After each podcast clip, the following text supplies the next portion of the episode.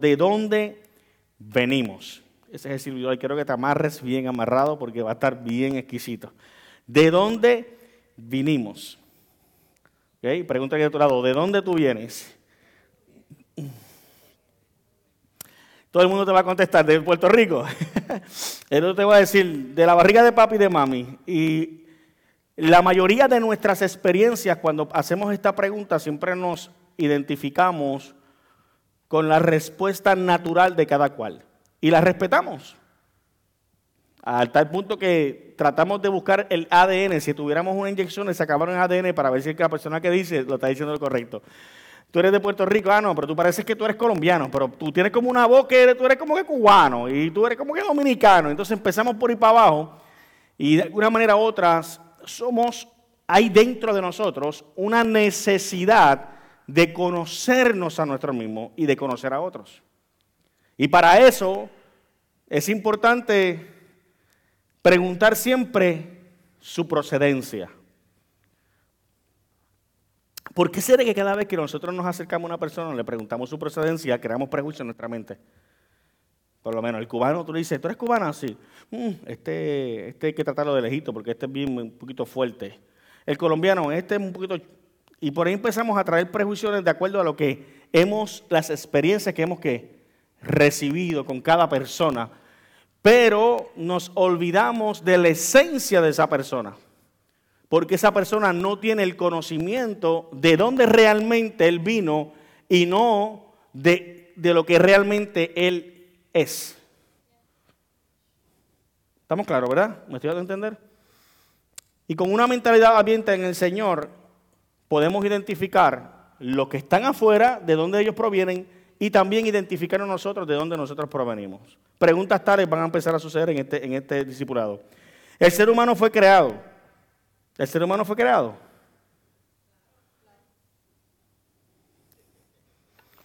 ¿Quién lo hizo y para qué? ¿Qué condujo al ser humano a su caída? ¿Qué consecuencias ha traído esto? Cuatro preguntas interesantes dentro de evaluarnos de dónde nosotros venimos. Número uno, ¿el ser humano fue creado? Sí fue creado. Número dos, ¿quién lo hizo y para qué? Número tres, ¿qué condujo al ser humano a su caída? Y número cuatro, ¿qué consecuencias ha traído esto? Y quiero que vayamos rápido a Génesis capítulo 2. Génesis capítulo 2, si lo tienen por ahí lo pueden proyectar, se los agradezco. Génesis capítulo 2, el versículo 7 y el versículo 22. Versículo 7, y con esto empezamos la introducción. Entonces Jehová Dios formó al hombre del polvo de la tierra y sopló en su nariz aliento de vida, y fue el hombre un ser viviente. ¿Y el 22? Y de la costilla que Jehová Dios tomó del hombre hizo una mujer y la trajo al hombre. Mm.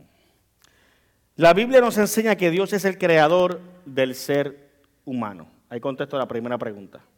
La Biblia establece claramente que Dios creó al ser humano.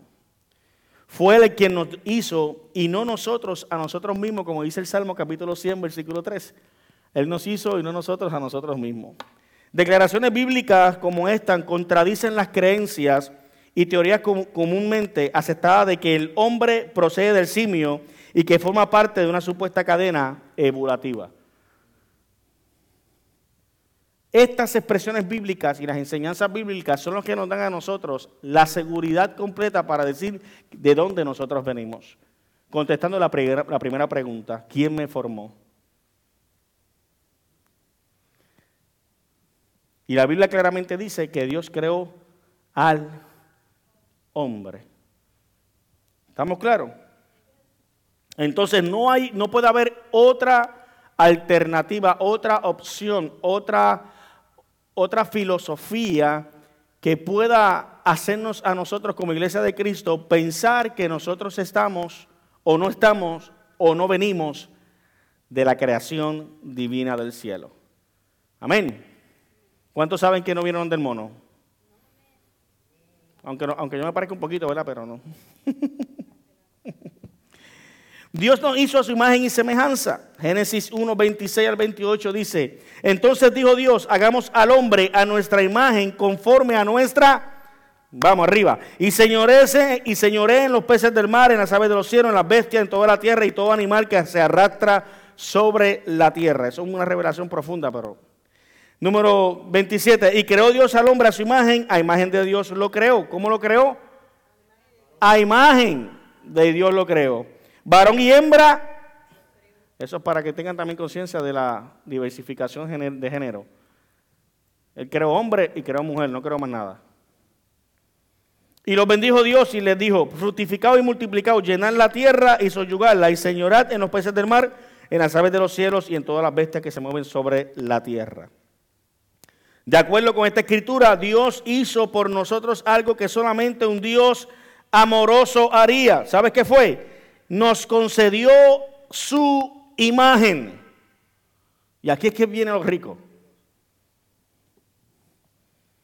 Al mencionar la imagen de Dios, la Biblia no se refiere a una fisonomía, rostro, figura, pues como ya hemos aprendido, Dios es espíritu. 4.24, Juan 4.24 lo dice. Dios es espíritu, por lo tanto la imagen de Dios que llevamos no es física, sino espiritual y moral. Y esto es interesante porque cuando nosotros nos damos cuenta que Él nos creó imagen y semejanza, no nos podemos visualizar frente a Dios como que yo soy igual a Dios en el concepto, en el concepto físico. Yo no pretendo que la gente me vea, que vea a Cristo en mí por mi concepto físico, sino que la gente vea a Dios en mí por mi concepto espiritual y moral. Vamos, vamos. Cuando yo represento a Cristo y soy una imagen de Cristo, yo estoy diciendo, en mí hay un espíritu que me hace comportarme, me hace actuar, me da la autoridad de yo caminar moralmente bien.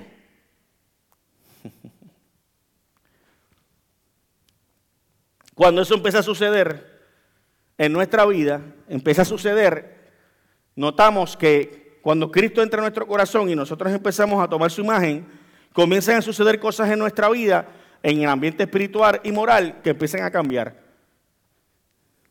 Empezamos a ver que ya no, no nos enojamos tanto, ya empezamos a ver que nuestra conducta hacia nuestro prójimo no es de molestias, de amor, que empezamos a saber que las cosas que están mal y las cosas que están bien, empiezas a, el Espíritu Santo a dirigirte, mira, esto no lo hagas porque esto no eres tú, no es tu imagen, no es la imagen de Cristo en ti.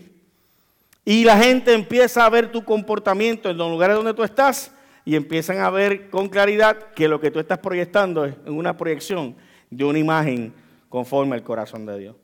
Por lo tanto, la imagen que, de Dios que llevamos no es física, sino espiritual y es moral. Nosotros hemos heredado de Él todo lo bueno, lo puro, lo justo, todo lo que viene, todo lo que tiene que ver con su perfecta moralidad y santidad. Mira conmigo, soy moral, y soy santo. Soy moral y soy santo. Múntese eso en el corazón. Soy moral y soy santo. Y si eso mora en mí, nada me puede apartar de la imagen de Dios. Así que no es el pelo, no son las uñas, no es la barba, no es lo que yo me pongo, no es que yo quiero aparentar frente a los demás que estoy bien es morar y es santidad. ¿Cuántos de ustedes han tenido la experiencia de, y le voy a volar la cabeza aquí, de, estar frente a personas que dicen, tú eres cristiano? Y ese día tú no has orado, brother, y tú has tenido un, ese día fue uno de los días más malos que tú has tenido. Y de momento se te acerca una, tú, tú como que tú eres cristiano, ¿verdad? Porque están viendo en ti la moral y la santidad, no la debilidad que tienes.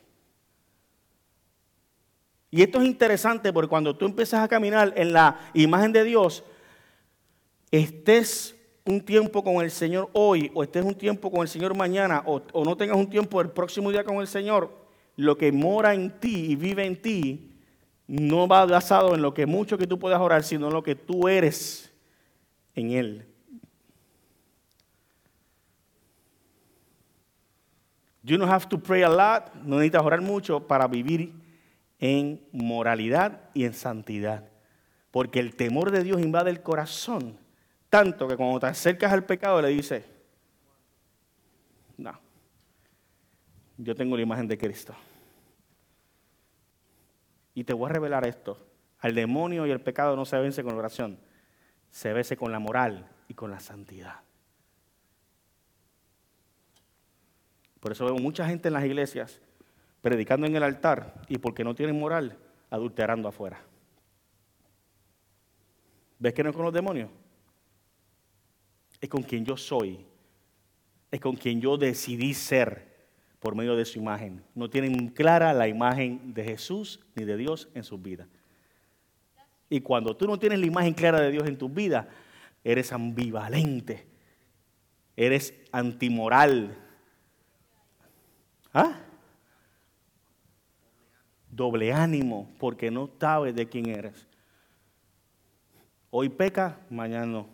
Hoy predicas en un altar y como hoy conversaba con uno de mis muchachos, el pastor se va y tú lo veías luego a la semana, lo iban a recoger en el, en el racetrack, tiraban el piso borracho, un pastor de aquí. Tienes que ir a la familia a cogerlo y levantarlo y llevarse al borracho. Y predicando en el altar. No hay moral, no hay santidad. Dale un fuerte aplauso al Señor por eso.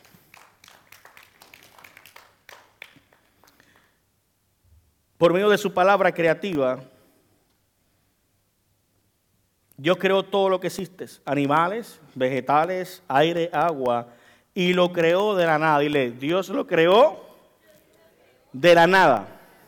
Fíjate esta. Si Dios creó las cosas de la nada, ¿de dónde te creó a ti?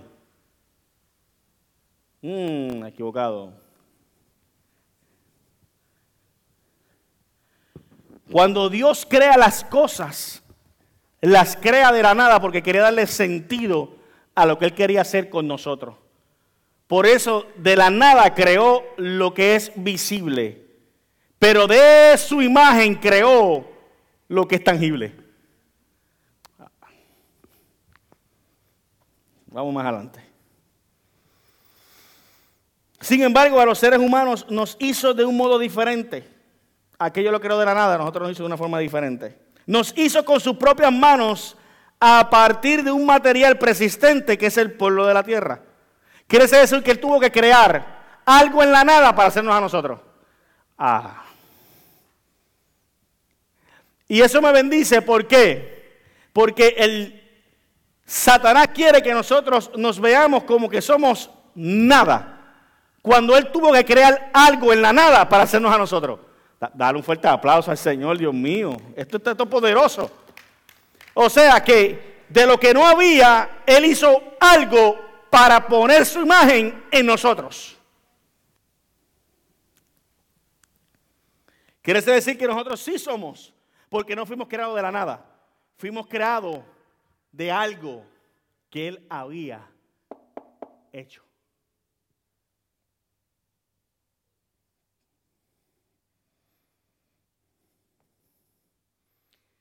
Y cuando nos hizo, Dios puso en nosotros cualidades únicas que no nos hacen totalmente diferentes del resto de la creación. Y voy a empezar a enumerar. Agarra el lápiz y papel, que esto sí que te va a bendecir. Dile que de tu lado, tú eres creación de algo. Dile a Satanás, yo sí soy. Dile, yo sí soy. Yo sí fui creado. Mm.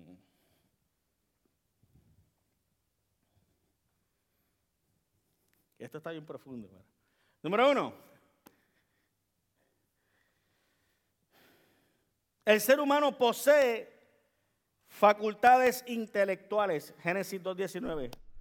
Jehová Dios formó pues de la tierra toda bestia del campo y toda ave de los cielos, y las trajo a Adán para que viese cómo las había de llamar. Y todo lo que Adán llamó a los animales vivientes, ese es su nombre. Eso significa que Dios nos otorgó la capacidad de razonar y pensar.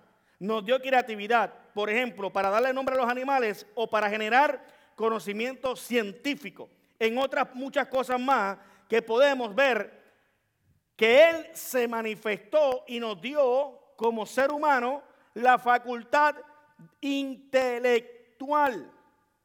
Cuando Él nos creó, no simplemente abrió vida sobre nosotros, sino colocó en nosotros unas facultades intelectuales.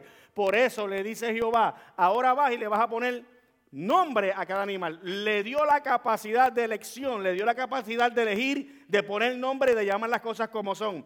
Eso fue una orden que Dios le dio al hombre. Y esto me bendice. Porque si yo entiendo que el Señor me dio la capacidad a mí intelectual de yo llamar las cosas como son, de poner las cosas como son, Él me creó con el fin de que yo sea su voz en medio de cada situación. ¿Por qué no nos llamó Jehová? Te estoy viendo, ¿de dónde venimos? ¿Por qué no nos llamó Jehová? ¿Por qué Jehová no lo hizo?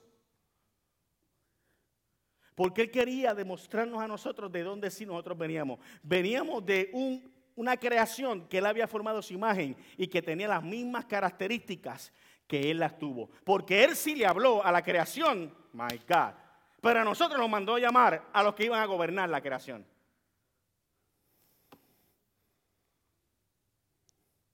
Esto me está, yo estoy contento con esto. Él creó los animales, pero sobre los animales nos dio a nosotros autoridad sobre ellos. Mas, sin embargo, de la nada creó los frutos para alimentar los animales y alimentamos a nosotros. Quiere decir que Él estaba creando un panorama para dejarnos saber a nosotros de dónde nosotros veníamos. Veníamos a hacer en el Edén lo que Él era en el cielo. Ah.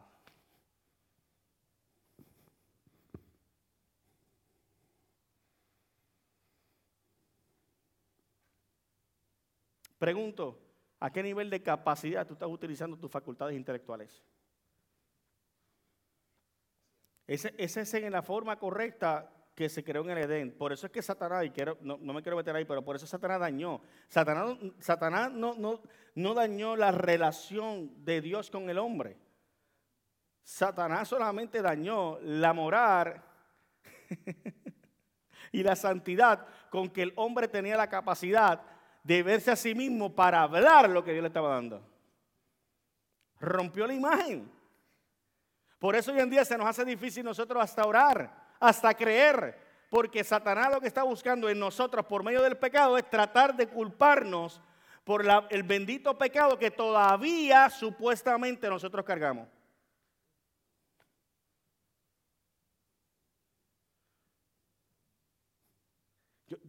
el Espíritu me está dirigiendo en esto. No hay morar en nosotros mismos ni para vernos como somos. Aquí se cayó esto ahora.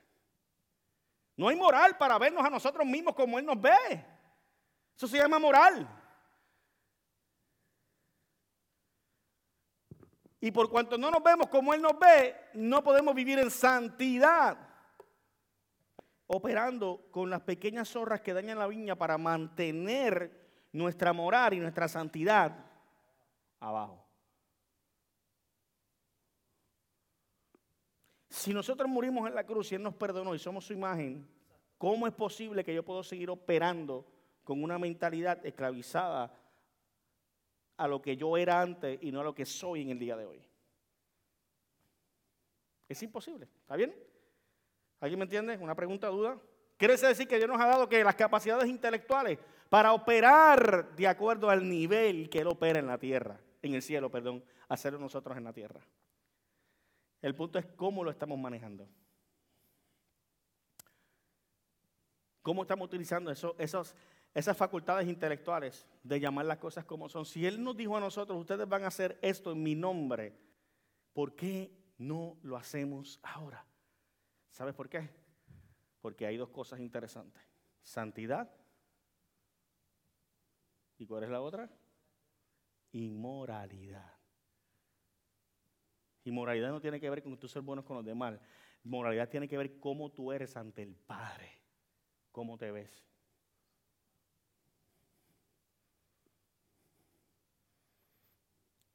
Te lo voy a poner de esta manera.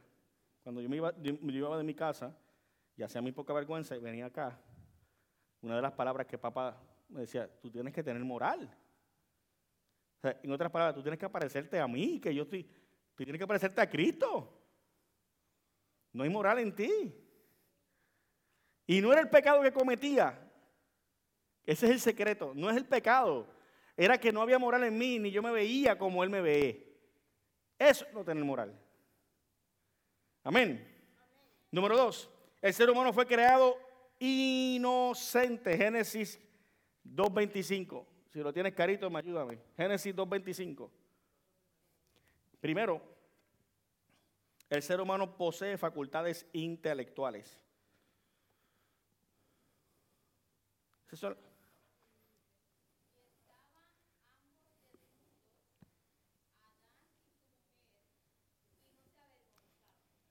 Es decir, sin malicia alguna en él, sin inclinación de ningún tipo a cosas malas. Cuando fue creado, el ser humano no conocía la maldad, no la podía imaginar siquiera. En, otras, en otras palabras, fuimos creados con una naturaleza moral santa como la de Dios. Eclesiastés 7:29, ¿qué no tiene? Rápido. Eclesiastés 7:29. Fuimos creados con una moral tan y tan pura que se encontraba Adán y Eva en el huerto del Edén, una pareja creada para uno para el otro, y no podían ver su desnudez. No, no, no.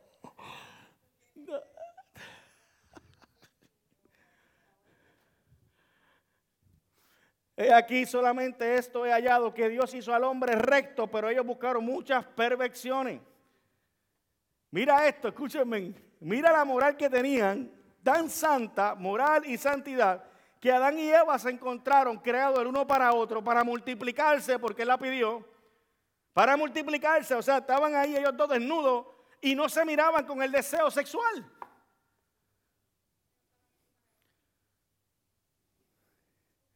Estaban en un nivel de santidad y de moral que aún la creación natural de Dios para ellos era como ver un árbol, como ver una fruta, como algo normal. Y me imagino que cuando llegaba el acto de multiplicarse, vino después de haber sido qué? De haberse, de haber pecado. Ahí vino el deseo sexual. Porque Dios tenía ya cargado, my God, hacer al hombre y todo lo que venía después a la imagen de él. Oh my God.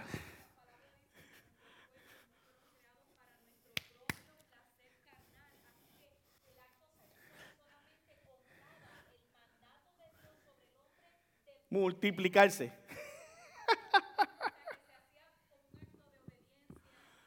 Totalmente.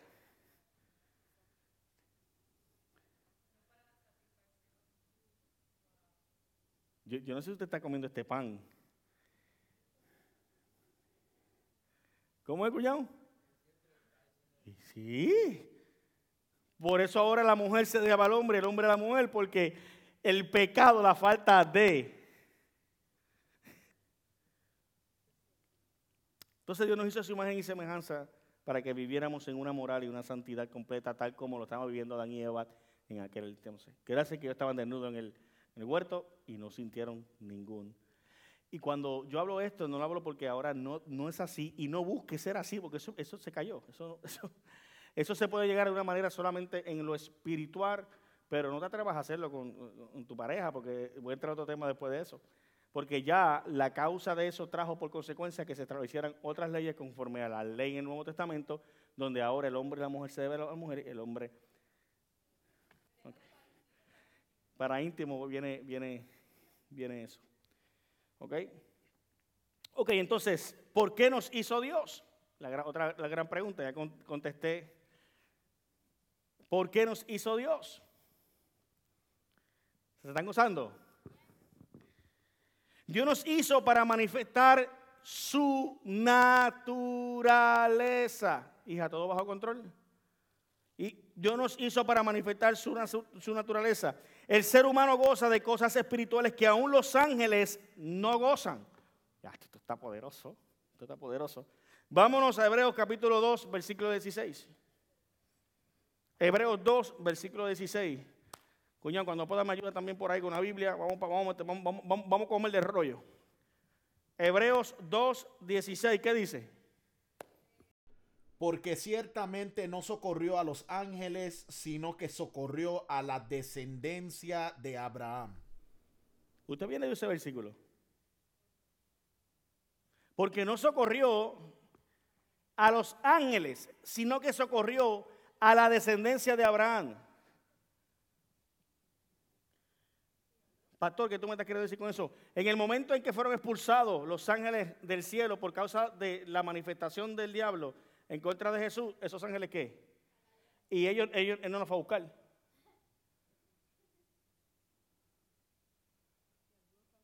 yo no sé si tú estás entendiendo esto.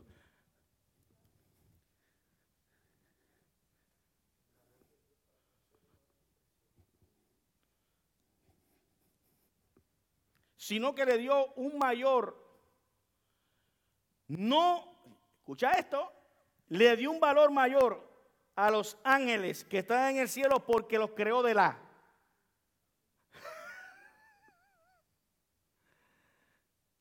Pero a los que están aquí los creó de algo que él había. Eh, ¿Usted está entendiendo lo que está pasando aquí? O sea, con la boca él pudo haber creado los ángeles para que al servicio de él fueron creados por la boca. Pero solamente nosotros fuimos creados con sus manos. Y esto a mí me rompe el corazón, porque él cogió su tiempo para hacernos entender el por qué nos hizo.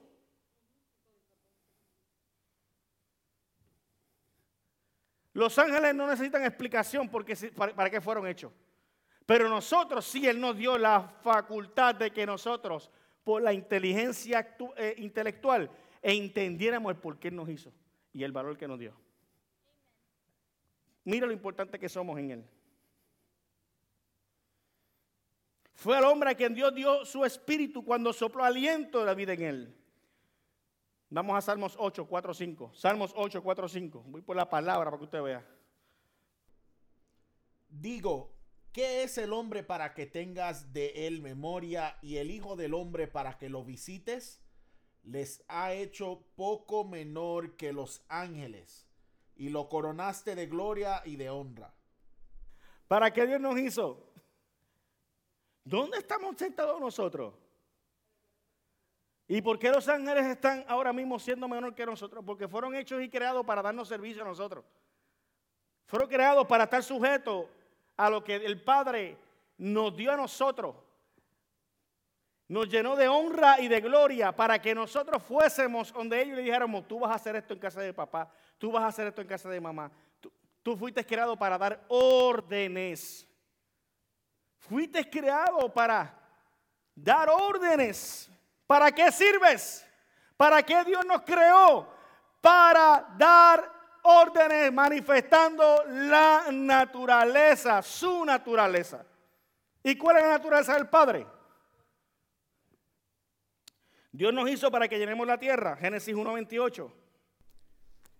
Y los bendijo Dios y les dijo, fructificad y multiplicaos, llenad la tierra y sojuzgadla, y señoread en los peces del mar, en las aves de los cielos, y en todas las bestias que se mueven sobre la tierra.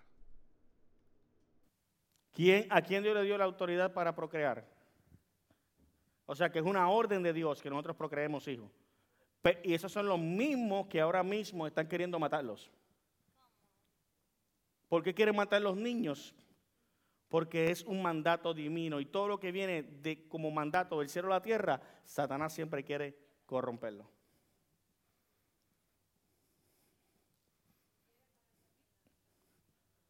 Quiere más la unificación. Los que, los que tengan más voz para clamar en el, en el desierto. Así que los vientres ahora mismo, clama una voz en el desierto. Número tres, Dios nos hizo para compartir su gobierno.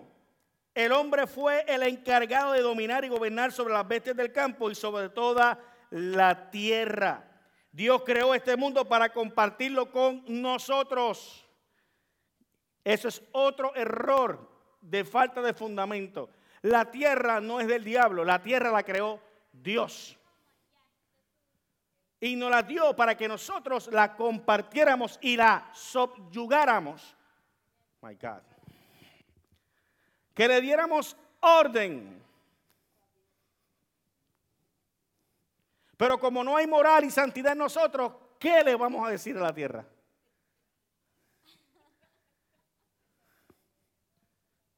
Porque el gobierno de las tinieblas se ha encargado de subyugarla a ellos en vez de nosotros.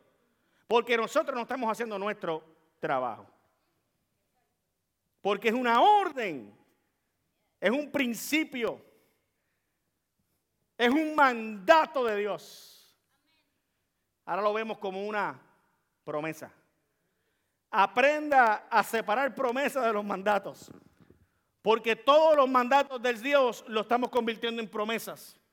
Y no los estamos llevando a cabo porque no tenemos ni moral ni tenemos santidad. Por lo tanto, preferimos verlo en promesas que ponerlos como mandatos. Cuando lo que está haciendo el pastor es cuando no, obede cuando no utilizamos y no establecemos el gobierno de Dios en la tierra, lo que comenzamos a hacer es que no lo hacemos por la falta de comunión con Él. Porque la falta de, santidad no nos permite a nosotros acercarnos a una comunión con Él y no recibimos la orden que Él quiere para utilizarnos en los lugares donde nos ha puesto y cumplamos con los mandatos que Él quiere que nosotros cumplamos. ¿Me dio a entender hasta ahí? ¿Me estoy dando a entender o no? Entonces, Él me escoge a mí para que el gobierno de Él sea que establecido en la tierra.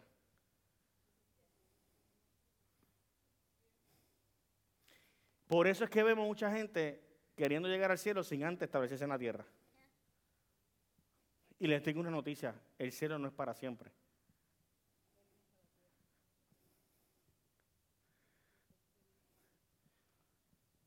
Yo no sé si usted se ha pensado Yo no sé si tú has pensado que la, la ecuación de Dios para con nosotros siempre va a terminar en su principio. Es aquí.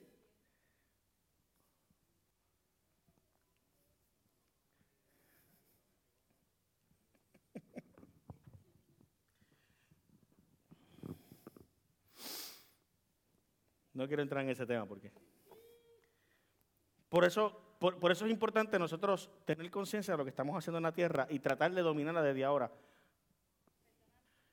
Asimismo, nosotros como hijos de Dios tenemos que pararnos en la brecha y de la misma manera que Él le da lugar a lo que Él ha tomado sin permiso, nosotros tenemos la capacidad, el poder y la autoridad para decirle a lo que está operando en mi cuerpo o en mi atmósfera, te va porque tú no me... Oh my God, te va porque yo te tengo que subyugar a lo que el Padre dijo soy sano, soy libre, soy bendecido y Dios me ha dado todo esto para mí.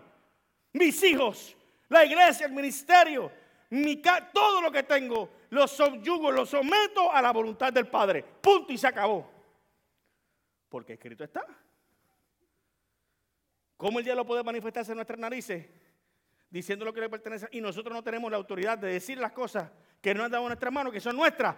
Gobiernen mi vida que gobierne la bendición, que gobierne la santidad, que gobierne la sanidad, que gobierne todo.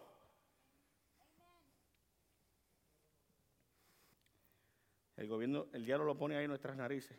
Yo lo domino. Y nosotros no lo creemos. Lo vemos en, en los demonios que nos enseñan y a nosotros cuando viene la situación no lo creemos. Tememos. Ponemos excusas. Por favor, ¿alguien está entendiendo de dónde usted vino? ¿Y para qué fue creado?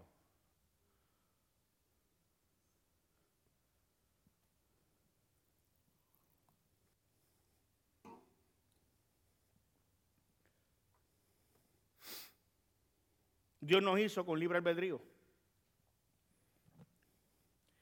Quizás lo más grande o asombroso de todo es que Dios nos hizo con la capacidad u oportunidad para decidir. Él me da la autoridad de yo decidir si yo brinco o yo me quedo parado. Me da la capacidad de yo sembrar o no sembrar. Me da la capacidad de casarme o no casarme. Me da la capacidad de hacerme rico o hacerme pobre. You are free to do whatever you want. The things que eso sí Él no te da es el permiso hmm, de no verte como su, como su hijo. Eso sí Él no te lo va a permitir. Él te da libre albedrío para que tú camines como su hijo, libre albedrío como su hijo. Toma, tienes el privilegio de como hijo pedir y se os dará. Buscad y hallaréis. Llamad y se os abrirá. A tener todos los beneficios que yo mismo tengo. Lo único que yo no te puedo permitir es que no te veas como mi hijo.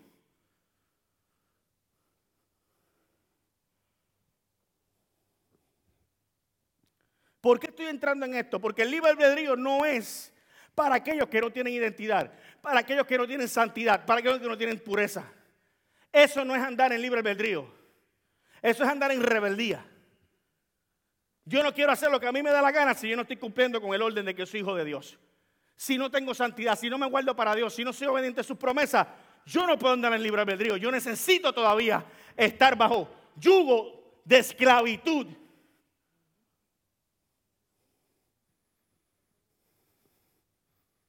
¿Vearon los hijos?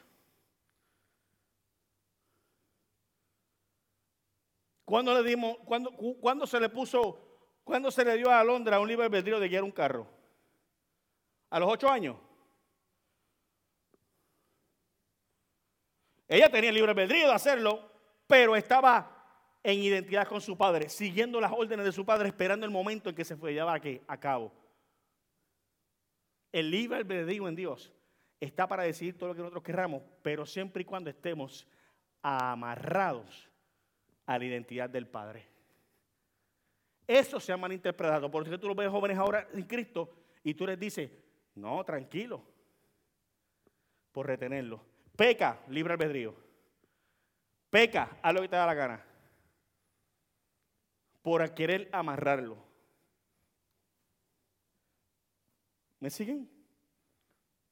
Entonces, un sí libre albedrío que hay que estar. Pero yo quiero, antes de, desarrollar este punto, que ustedes entiendan que este libre albedrío no es que usted va a hacer lo que usted quiera, aunque lo pueda hacer. Es que ese albedrío está amarrado a su voluntad, a su santidad y a su pureza. Mientras nosotros caminamos sobre eso, vamos a caminar en un libre albedrío lleno de pecado y de consecuencias hacia nuestra vida. Danos fuerte aplauso a Dios por eso.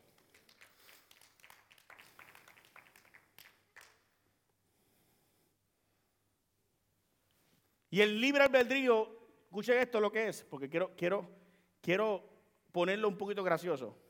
El libre albedrío es la capacidad de ejercer la voluntad de Dios en nosotros, pero hacerla no como robots. voy a explicar esto.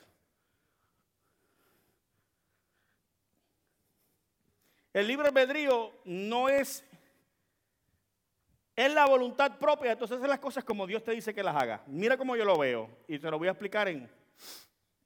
Una vez yo he enseñado en la construcción, está hablando el palo, ahora vamos al palo. ¿Te acuerdas el palo? Una vez mi viejo me enseñó a clavar el palo, viene otra etapa de la vida que es pararlo para levantar una columna, ¿verdad? Él me da el libre albedrío por la experiencia que él me ha enseñado a yo tener que hacer el trabajo. Ahora no es practicarlo, es hacerlo.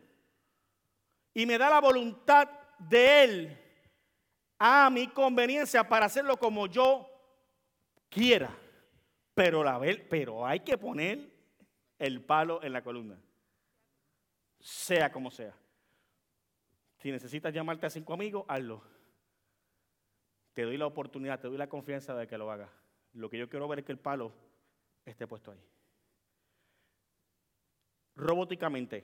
Coge el palo, dobla la rodilla, échate para el lado, levanta el palo, tres pulgadas, dale para arriba. No, así no va. Eso se llama robóticamente. Eso es ser hostigador en enseñanza. Me estoy, me dando a entender, lo estoy poniendo para que lo pueda entender. El libre albedrío no te hace ver como un robot. Cumples lo que tú quieres, pero lo tengo que decir yo.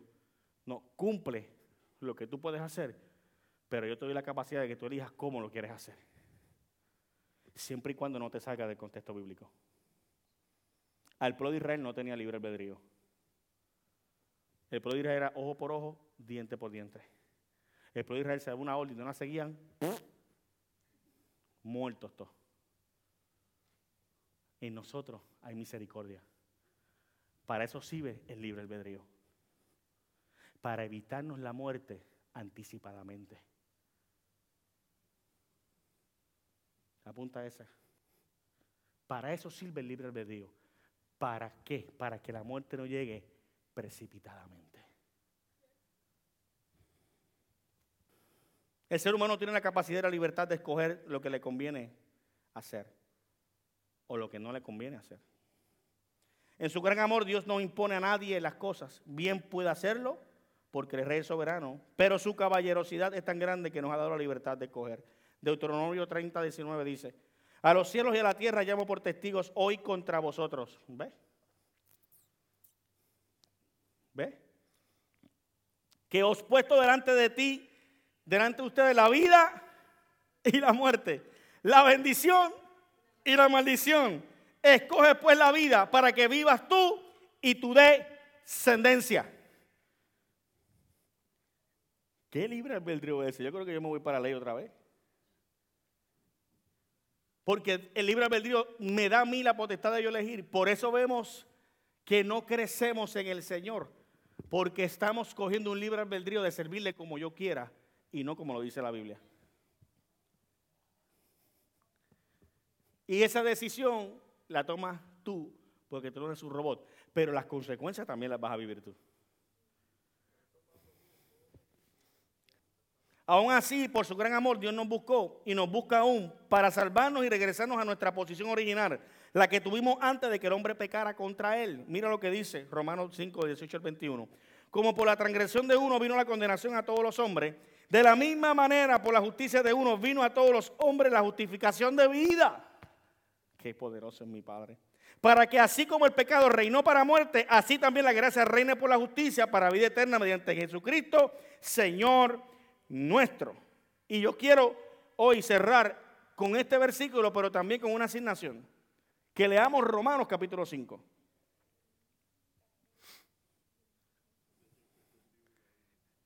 Romanos capítulo 5. Usted, mira, cómo hacer, olvídese, métase en Romanos capítulo 5, para que usted pueda entender lo que yo les estoy enseñando, para qué nosotros servimos y por qué fuimos justificados. Romanos capítulo 5 encierra unas verdades trascendentales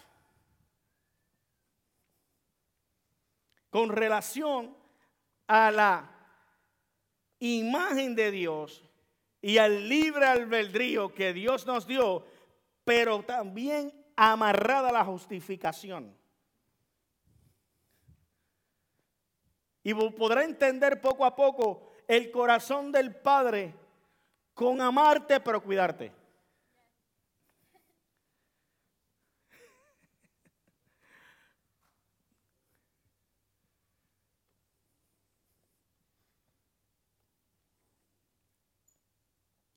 ¿Por qué Dios nos hizo? Nos hizo para manifestar su naturaleza. Nos hizo para que llenemos la tierra.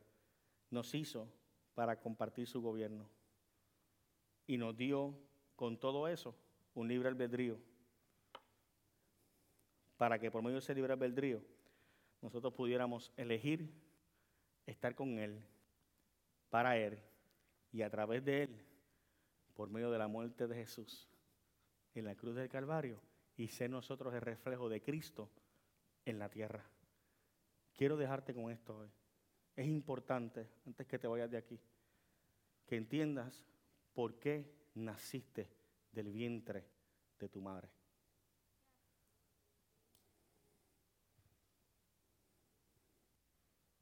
Porque si Él nos está revelando en su palabra que detrás de tu creación hay una intención, entonces ¿cuál será el propósito? El propósito no puede ser lo que lo más probable está en tu corazón que no ha sido cumplido tiene que cumplirse ese propósito. yo te garantizo que muchos de nosotros aquí todavía no entendemos por qué Él nos hizo. Porque lo que hemos escuchado ha sido simplemente, Él nos hizo, pues, no nosotros, nosotros, nosotros mismos. Pueblo suyo somos y oveja de su prado. Eso es lo que nos han dicho siempre. No, seamos, no, no me estoy burlando de eso, estoy, hablando de lo que por mucho tiempo se nos ha hablado. Y es una verdad. Pero, ¿eso encierra el propósito? We have, to go deep. We have to go inside. Tenemos que ir bien adentro y ver por qué yo estoy aquí, más por qué no me fui. ¿Por qué cuando yo nací en el vientre de mi madre y me fui a parir, por qué yo no me morí en aquella silla? Mira, yo creo que... ¿Por qué?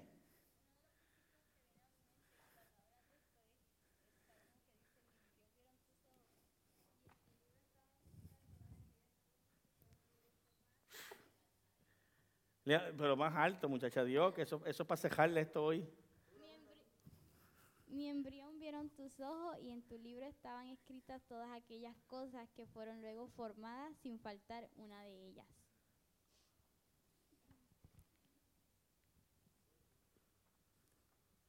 ¿Por qué Dios te hizo?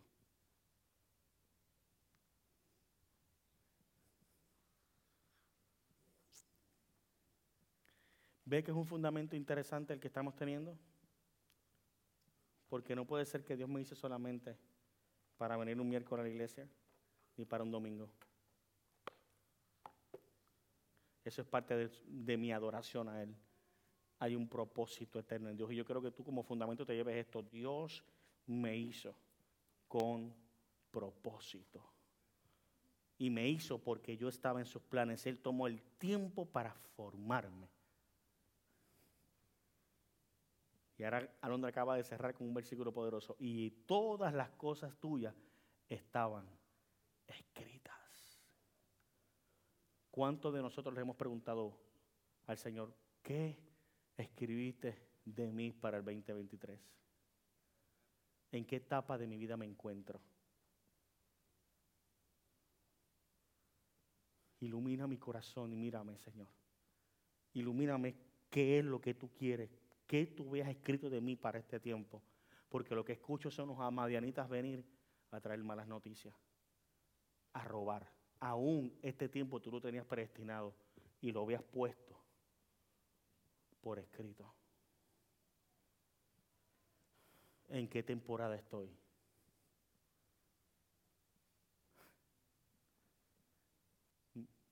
Iglesia, el mundo nos está montando en su carrito vamos acelerado, igual que ellos.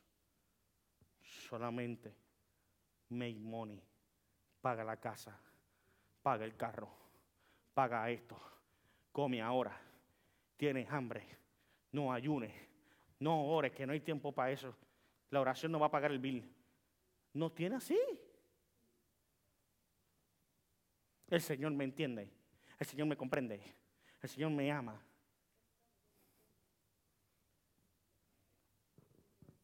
Estamos envueltos en una dinámica donde Satanás quiere quitarnos a nosotros la identidad de para qué fuimos creados este tiempo y cuáles son los escritos que están dichos de mí en el libro de él, que hizo para mí. ¿Me, ¿Me, siguen? No te llevo otra palabra hoy. Llévate esta para tu casa. Y esta semana no un stop. Benjamín, contrólate. ¿Para qué fui creado?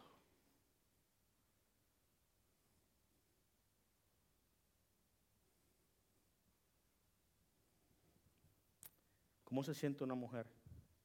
Cierro, me voy. Una esposa de nosotros que prepare el mejor plato de la comida. Prepare las arepitas a mano. El mofongo. Y las prepare bien rico. Y espere a su familia. Y de momento entra todo el familión. Mami, ve, fue al cuarto. El otro, ve. Hey, hey. Hoy oh, yo preparé algo especial. Ellos no saben que yo preparé algo especial.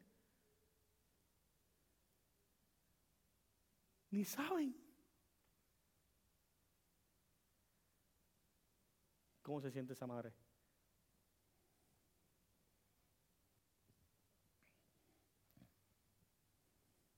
Así está haciendo el Señor. He preparado un banquete para nosotros esta temporada. Que no pase por el lado corriendo. Disfruta del banquete y de la entidad que Dios te ha dado. Disfruta de lo que Él hizo para ti. Disfruta hasta de las croquetas que Él ya destinó desde antemano que alguien te iba a dar. Disfruta de las bendiciones que Él te da, que tú dices, yo oré por eso, no, eso estaba escrito ya. Él sabía que tú lo iba a pedir y ya iba de camino. Ah, no me están entendiendo. Iban de camino ya. Usted no se da cuenta que Dios opera así. Ya. Amén. Ponte de pie.